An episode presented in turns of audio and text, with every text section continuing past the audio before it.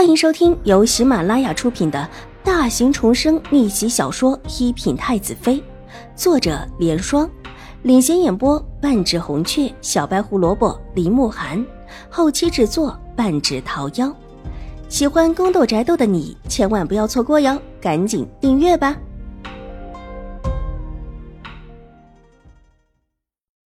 第七百四十八集。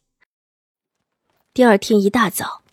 邵婉如辞别了大长公主，上了门口一辆普通的马车，带着玉洁、许悦两个丫鬟往玉惠庵而去。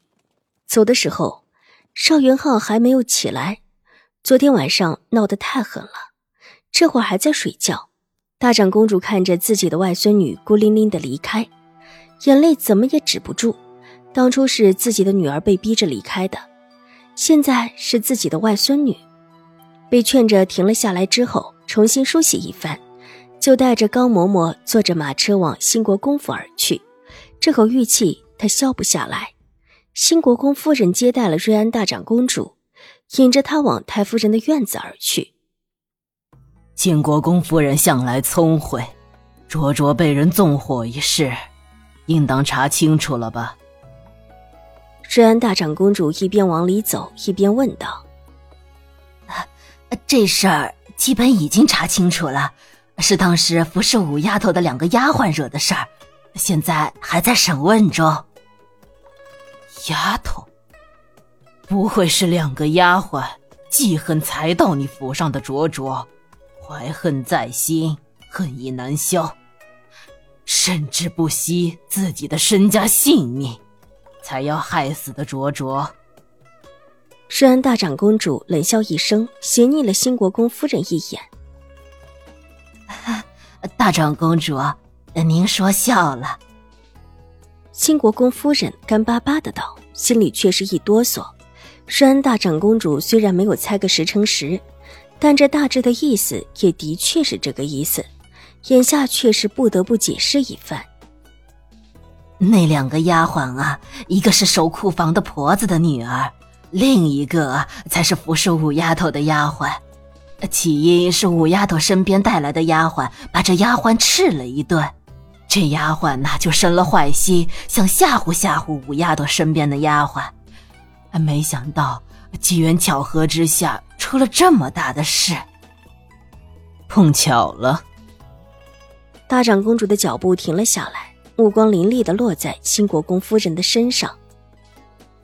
是碰巧了，那丫鬟不知道这提纯的火油这么厉害，她和守库房的婆子的女儿关系好，特意去要了一点过来，却不知道惹下这等滔天大祸。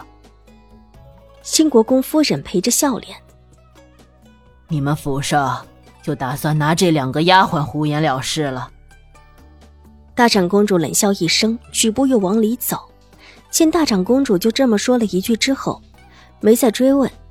新国公夫人松了一口气，心里暗中得意，自己这里一口咬死这事儿，只是下人所为。大长公主难不成还强按着自己的头，让自己这边认下罪？但下一刻，大长公主她脸色铁青了。我今天来，就是来找你们太夫人。好好的进宫，把这事儿从头到尾的撕扯一遍。我好生生的外孙女差一点就没了命，只是两个丫鬟的事，这世上的便宜事都让你们兴国公府给占了。说话间，已到了兴国公府太夫人的院子之前。瑞安大长公主熟门熟路的往里走，也没让兴国公夫人带路。兴国公夫人额头上开始冒冷汗。知道这事儿不好处理了，但是如果不这样，还能怎么样？难不成推一位主子出来？更何况他到现在也不知道这事儿到底是谁干的，谁和邵婉如过不去，而且还又和自己过不去。想到那个院子的事情，新国公夫人的心都在滴血。可偏偏不只是太夫人。连新国公话里话外的意思，也是在问他是不是他做的。他若是这样做了，岂不是往自己的心口上扎刀子？邵婉如还没有那么大的分量。让他可以自己往自己心口上扎刀子，把给儿子准备了这么多年的院子给烧了。稍稍顿了顿神之后，急匆匆的往里走。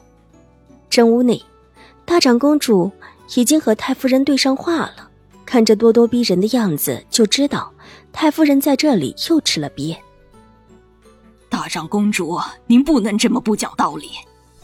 这事查到哪里就是哪里，事情是两个丫鬟身上出的，难不成你一定要让我们整个兴国公府上上下下来承担这个责任吗？五丫头的事情谁也不想的，我们府上也亏了许多东西，那个院子还是精心备下的。太夫人脸色不太好看，一大早的还以为可以安安心心的睡会儿，却被急急忙忙叫起。等到大长公主过来。又是一通逼问，任谁的心情都好不了，心里也是越发的认定邵婉如就是一个搅事精，把这一个家都搅和的没有半点益处。这孙女还不如不认回来，上代流落在外得了。我这外孙女儿的命，你就拿两个丫鬟来填吗？既如此，我们现在就去太后娘娘面前禀报此事。大长公主，这事算起来也是我们府上的私事。你的外孙女是我们府上的五丫头，我难道不心疼吗？会眼睁睁看着她被丫鬟欺负？那两个丫鬟，我之前已经让人送了衙门。纵火一案，两个丫头招认不误。即便是到了太后娘娘那里，我也是这么说的。太夫人理直气壮的瞪着大长公主。本集播讲完毕，下集更精彩，千万不要错过哟。